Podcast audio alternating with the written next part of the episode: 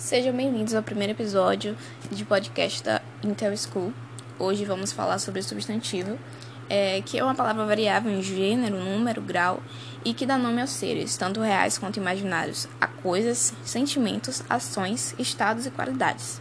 Quanto ao gênero, os substantivos se classificam em feminino, é, antecedendo os artigos a, as, uma e umas, ou masculinos, com os artigos o, os, um e uns.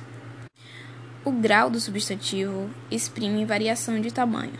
Então, ele se, se divide em normal, que é a palavra normal, um exemplo, casa, é diminutivo, casinha e aumentativo, casarão. Os modos diminutivo e aumentativo variam em sentido analítico e sintético. O grau diminutivo analítico usa-se o prefixo inha ou inho, assim como tantos outros. Um exemplo disso é casinha. No grau diminutivo analítico, usa-se o adjetivo pequeno ou pequena. É, exemplo, casa pequena. No grau aumentativo sintético, usa-se a terminação ão ou ona. Um exemplo, casarão. No grau aumentativo analítico, usa-se adjetivo grande ao lado do substantivo. Um exemplo, casa grande.